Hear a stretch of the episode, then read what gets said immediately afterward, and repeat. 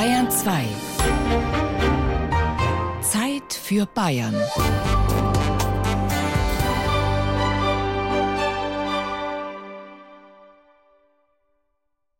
Ja, bei mir finden Sie hier Reservistenkrüge. Hauptsächlich bayerische Reservistenkrüge. Und hier in meiner Sammlung habe ich verschiedene Regimenter, besser gesagt Waffengattungen. Infanterie, Artillerie, Reiterei, zum Beispiel Husaren, Chevalier, Dragoner und so weiter. Und Ein Bild von Stolz und Säbelrasseln. Die Phalanx von Reservistenkrügen in Richard Herbichs Küche. Gegenüber dem grünen Kachelofen auf einem Bord über dem Küchenfenster stehen sie, einer neben dem anderen, rank und schlank. Das Porzellan bunt bemalt, die figürlichen Zinndeckel und die Daumenheber filigran verziert. Jeder Krug ein kleines, hübsches Kriegerdenkmal. Wenn Sie hierher schauen, das ist ein Krug aus 1914. Es steht immer auf dem Krug drauf. Und ein Krug ist dann ein Reservistenkrug, wenn er eine Einheitsbezeichnung hat, eine Jahreszahl, den Namen des Reservisten. Wer war das hier, der Reservist? Das war der Sanitätsgefreite Riedmüller. Und dann hinten drauf die sogenannte Namensleiste, wo alle seine Kameraden, die mit ihm gedient haben, vermerkt sind. Diese Krüge sagen uns, dass diese Soldaten stolz waren, wie man an der bayerischen Königskrone sieht, für ihren bayerischen König gedient zu haben.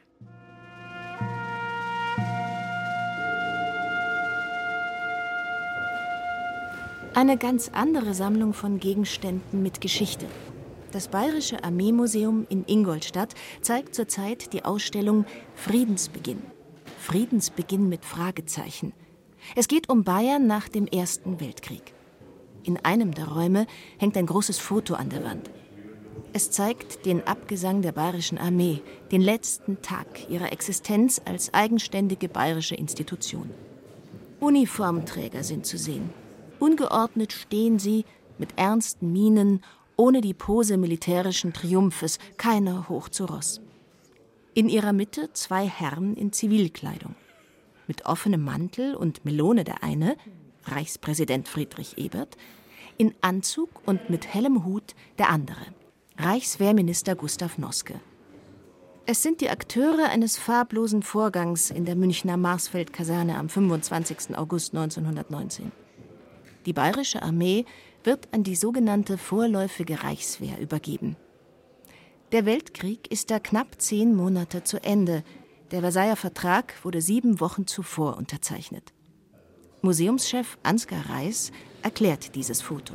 In Bayern gibt es einen offiziellen Akt, wo sozusagen die bayerischen Restbestände übernommen werden ins Kommando des Reiches. Und das ist eben dieser 25. August 1919. Das ist hier die offizielle Zeremonie. Das ist der Oberst Franz Epp auf der linken Seite, der das sozusagen für Bayern übergibt. Dann Ritter von Epp. Der Ritter von Epp, ja. Der hier die bayerische Truppe sozusagen anführt und sich unter den Befehl des Reiches begibt. Der Tag also, an dem die bayerische Armee zu existieren aufhörte. Sie war der Stolz der Monarchie gewesen. Als einzige deutsche Armee hatte sie sich im Kaiserreich die Militärhoheit sichern können, zumindest im Frieden. Die bayerischen Soldaten waren auch von der durchlaufenden Nummerierung des Reichsheeres ausgenommen. Erst im Kriegsfall unterstanden sie dem Kaiser. Auf diese Sonderstellung, die sogenannten Reservatrechte, stützte sich das ausgeprägte Selbstbewusstsein der Bayern. Am 25. August 1919 war es damit vorbei. Die bayerische Armee verschwand sang- und klanglos. Nach über 230 Jahren Geschichte. Heidi, ya Allah!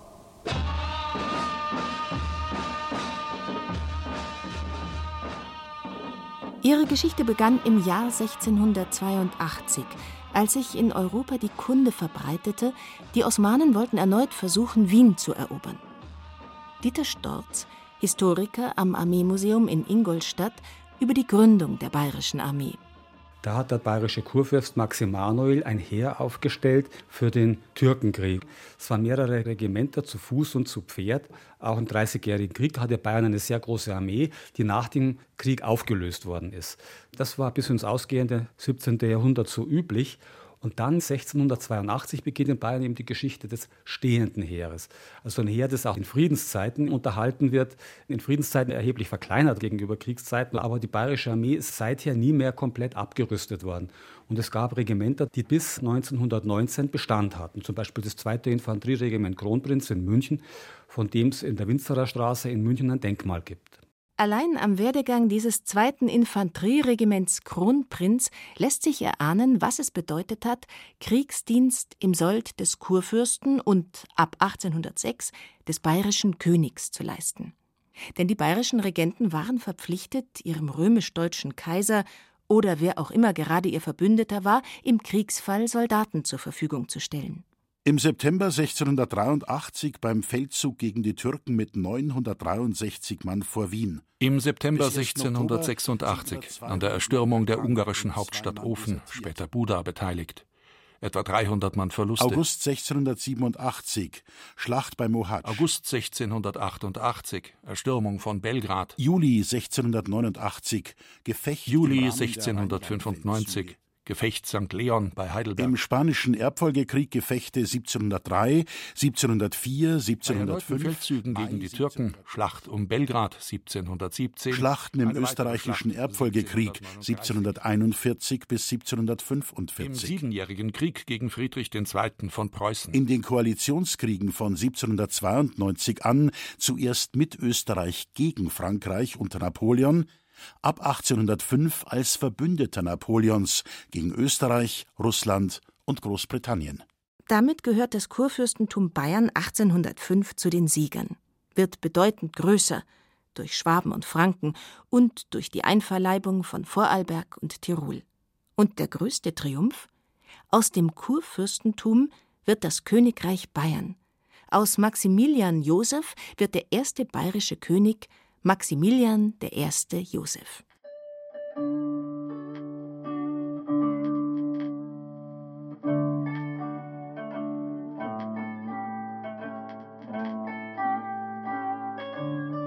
Ohne die Armee wäre der Aufstieg Bayerns nicht möglich gewesen, sagt der Historiker Dieter Storz. Die Bedeutung, die die Armee in diesen Staaten und für diese Staaten hatte, die hing natürlich auch vom Ehrgeiz dieser Länder auf dem internationalen Parkett ab. Europäische Großmächte wie Preußen und Österreich, deren internationale Position fußte ganz wesentlich auf ihrer militärischen Stärke. In dieser Klasse hat Bayern nicht mitgespielt. Die bedeutendsten militärischen Anstrengungen, die Bayern nach 1682 unternommen hat, waren die Napoleonischen Kriege und es war die Beteiligung am Krieg von 1870. In den Napoleonischen Kriegen war Bayern von Anfang an verwickelt. Bayern hat mehrfach die Seiten gewechselt, weil Bayern sich nicht heraushalten konnte. Bayern liegt nun mal zwischen Österreich und Frankreich. Das waren die Hauptantagonisten jener Zeit. Und Bayern musste sich positionieren. Und egal, mit welcher Seite sich Bayern verbündet hat, jede Seite hat erwartet, dass Bayern eine relevante militärische Kraftanstrengung unternimmt. Dem konnte das Land nicht entgehen.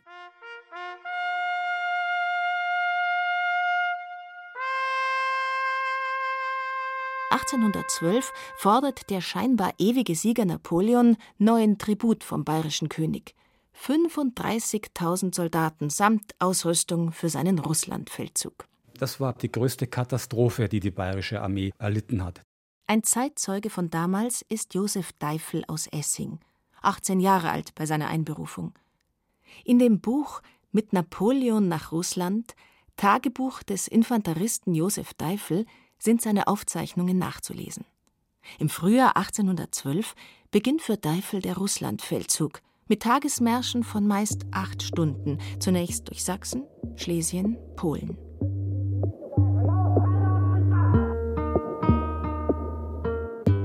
Im Herbst 1812 hat Deifel Wilna erreicht, östlich der Memel. In Wilna war alles in Verwirrung. Den anderen Morgen kommen einige zurück von der Armee und geben die Schreckensnachricht schon an.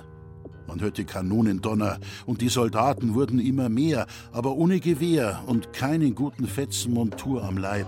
stimmlos vor Schmerzen der erfrorenen Glieder, abgezehrt bis zur Haut, die nur zur Bedeckung der Gebeine ward. Etwa 30.000 Bayern sterben in den Weiten Russlands unter Napoleons Kommando den Soldatentod. 90 Prozent der bayerischen Soldaten.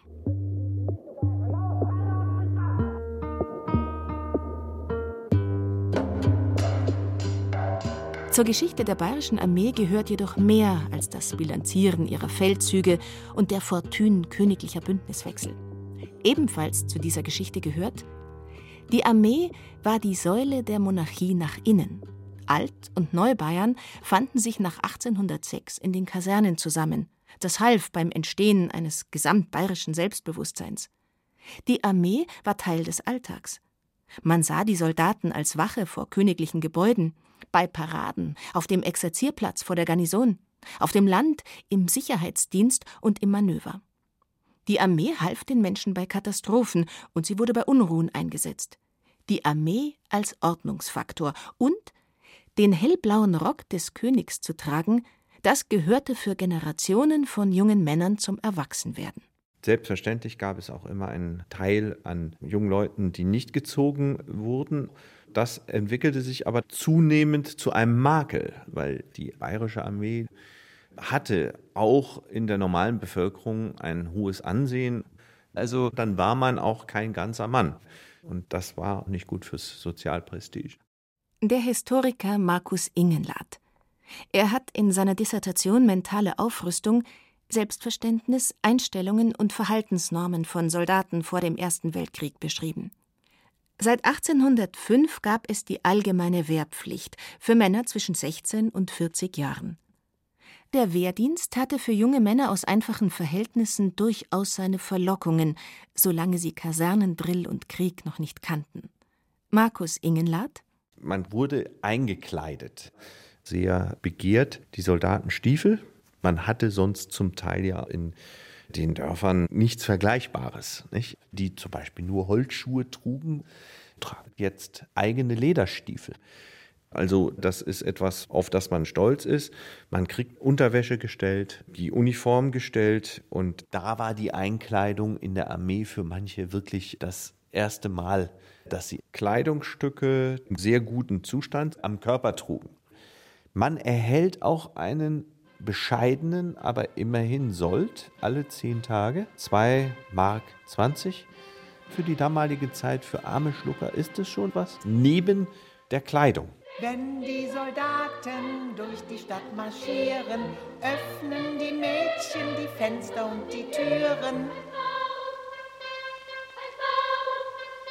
Als Soldat war man wer? Man trug Uniform, hatte einen schönen Helm auf, hatte ein Säbel oder Bajonett. Man kam nach Hause, man stellte etwas dar für die Daheimgebliebenen, also für seine Eltern, für die Großeltern, für die Frau und besonders für die Freundin. Das war etwas ganz Besonderes damals, dass sie das erste Mal aus ihrem Dorf, aus ihrem gewohnten Umfeld herauskamen. Und sicherlich ist für einen jungen Bayern damals auch etwas ja, Verheißungsvolles. Jetzt geht es nicht nur in die nächste Garnisonsstadt, sondern er kann auch die Chance haben, einmal ins Ausland zu kommen und sieht was von der weiten Welt. Das darf man sich wirklich so vorstellen. Paris war damals die Metropole der Welt. Ja.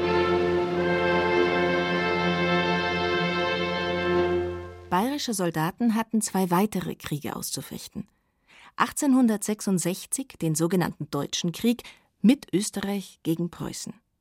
Er endete mit einer so klaren Niederlage, dass man umgehend die bayerische Heeresstruktur nach preußischem Vorbild reformierte.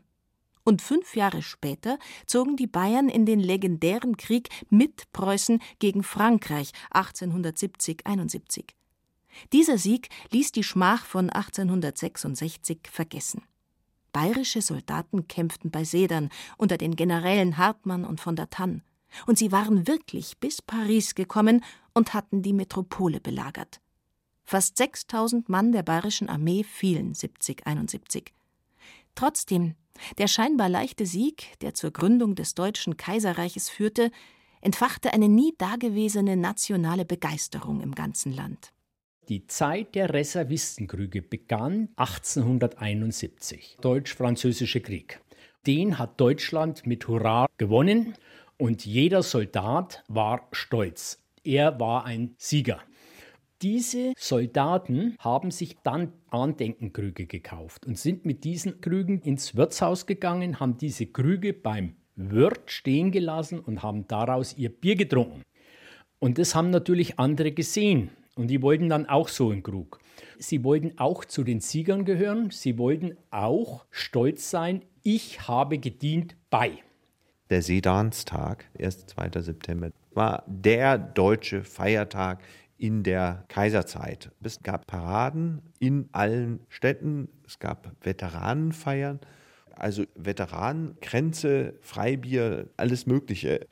Es war die Glorifizierung vergangener Schlachten und die Glorifizierung des Militärischen. Und die Grausamkeit dieses Krieges von 1870-71 geht in den Hintergrund. Und je näher es zum Ersten Weltkrieg ging, desto größer, schöner, pompöser wurden diese Krüge.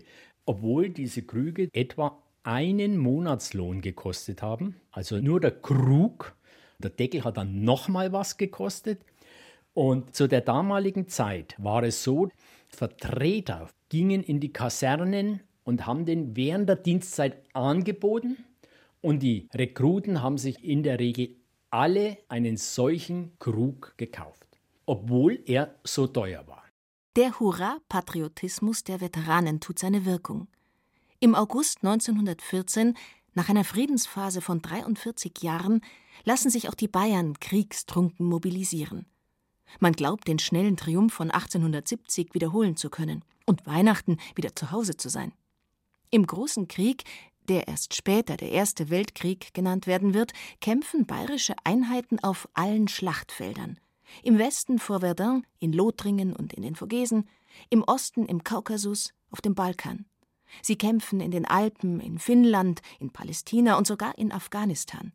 Jetzt, im Krieg, hat nicht mehr der bayerische König die Befehlsgewalt über seine Soldaten, sondern der Kaiser bzw. dessen oberste Heeresleitung. In geschlossenen Truppenverbänden waren die Bayern eingerückt, aber nach wenigen Monaten waren sie schon auf viele Frontabschnitte verteilt. Auch die hellblaue Farbe der bayerischen Infanterieuniform trug man nur im Frieden. Im Krieg dagegen gilt für alle Feldgrau. Bloß die ausschließlich bayerische Waffengattung der leichten Reiter, die légers, im Volksmund auch Schwullis genannt, sieht man bis zum Ende des Krieges an allen Fronten kämpfen, ausgestattet mit Lanzen, zwischen modernen Waffen wie Maschinengewehren, Flammenwerfern, Gasgranaten und Kanonen neuer Reichweite. Ein Anachronismus. Im bayerischen Heer dienten zu Beginn des Großen Krieges rund eine halbe Million Männer. Etwa 200.000 kommen bis 1918 ums Leben.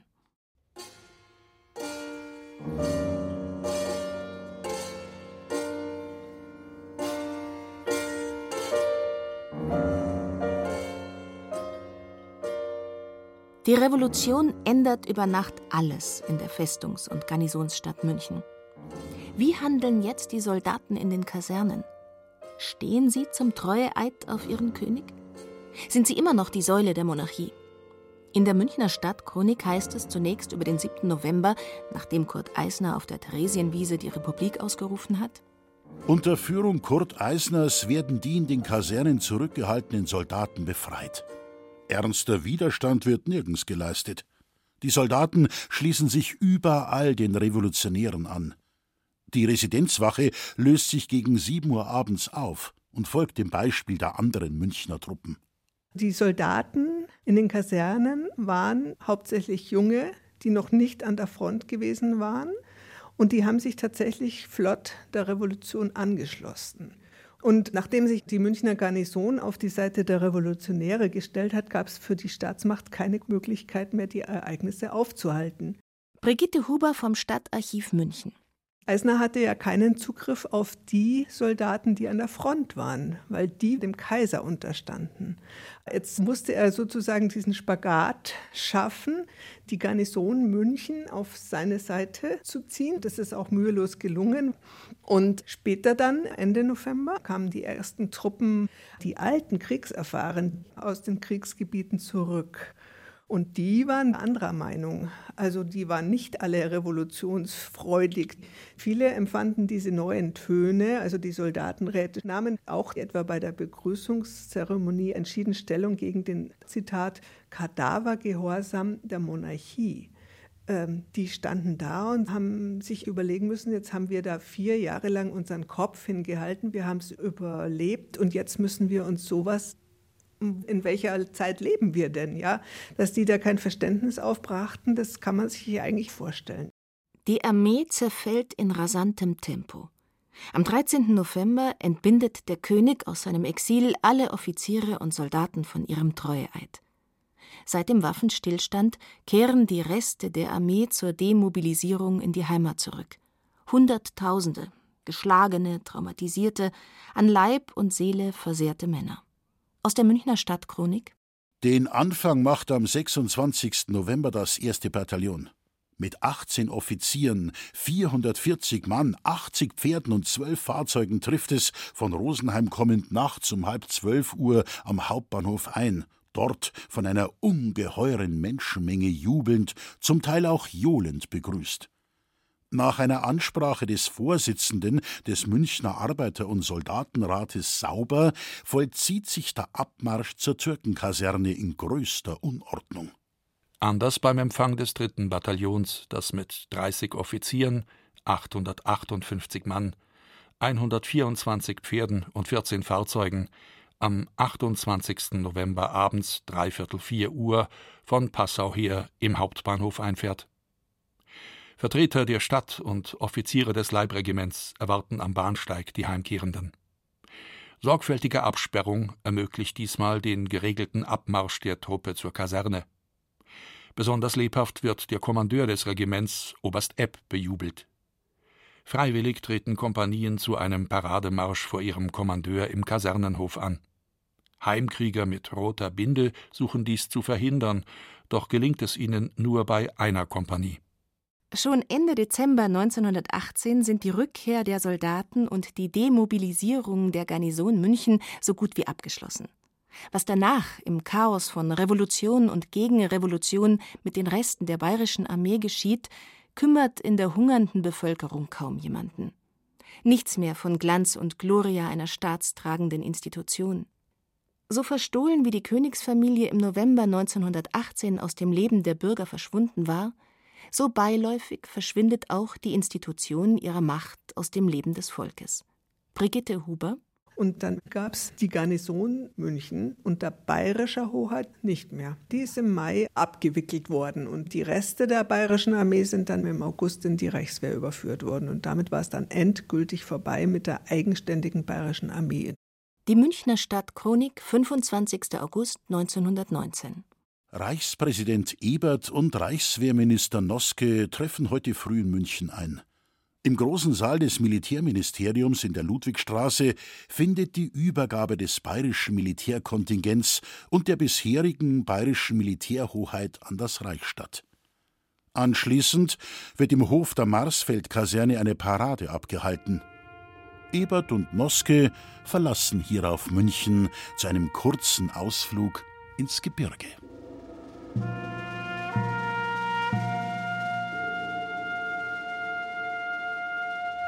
Etwa 10.000 Soldaten der bayerischen Armee werden in die vorläufige Reichswehr übernommen.